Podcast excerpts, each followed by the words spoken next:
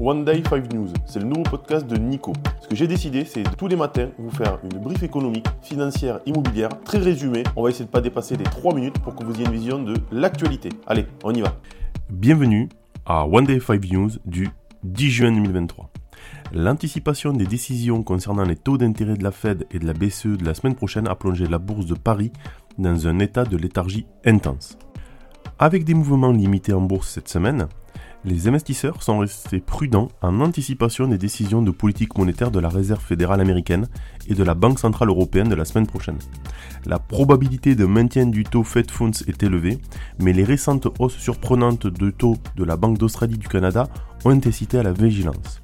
À New York, l'indice des valeurs technologiques et de croissance est à son plus haut de l'année. En Europe, malgré la récession, la BCE devrait continuer à retirer des liquidités sur le marché pour lutter contre l'inflation. Denis Kessler, un des chefs d'entreprise les plus perspicaces de France, nous a quittés. Denis Kessler, président de SCORE, est décédé à 71 ans après une carrière marquée par divers rôles, dont chercheur, professeur et vice-président du MEDEF. Connu pour sa détermination et son travail acharné, il a maintenu les rênes de SCORE jusqu'à son dernier souffle, transformant l'entreprise au bord de la faillite en un acteur majeur de la réassurance.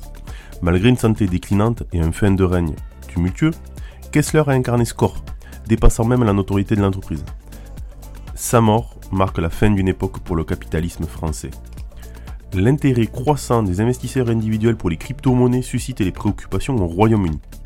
Face à la montée en puissance des investissements individuels en crypto-monnaies au Royaume-Uni, le régulateur financier, FCA, exprime ses inquiétudes.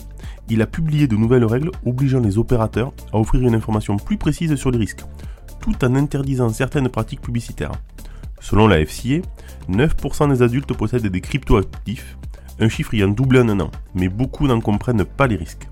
Cette situation a conduit à l'appel à une régulation similaire à celle du secteur des jeux, reflétant les préoccupations sur le caractère potentiellement addictif de ces investissements. Retraite.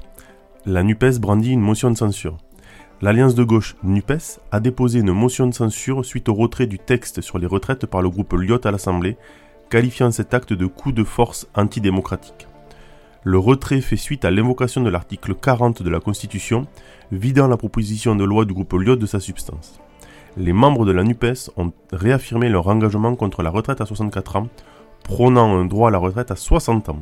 Cependant, cette motion de censure a peu de chances de réussir sans soutien des républicains. Il faut un choc fiscal en faveur de l'immobilier. Dans une récente étude de l'Institut des politiques publiques, il a été révélé que les milliardaires en France sont imposés qu'à 26%. En réponse, un porte-parole a exprimé sa surprise quant à la manière dont l'IPP interprète les bénéfices d'entreprises et a souligné la de revoir certaines pratiques fiscales. Il a suggéré une révision du prélèvement forfaitaire unique qui pourrait passer de 30 à 33% pour équilibrer la fiscalité entre le revenu du travail et le revenu du capital.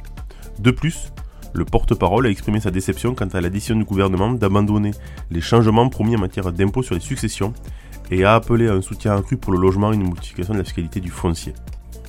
Jean-Paul Mattei, président du Modem à l'Assemblée, semble bien seul dans ses propos.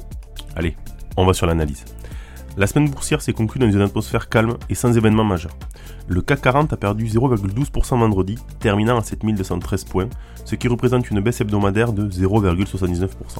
Toutefois, il a connu une croissance de 11,4% depuis le début de l'année. L'entrée en récession de la zone euro n'a pas affecté les principaux marchés européens et les craintes d'un resserrement monétaire n'ont pas non plus eu d'impact majeur. Les investisseurs sont maintenant tournés vers l'inflation américaine de mai et les décisions sur les taux de la Fed et de la BCE de la semaine prochaine. Allez, je vous souhaite un bon week-end à tous.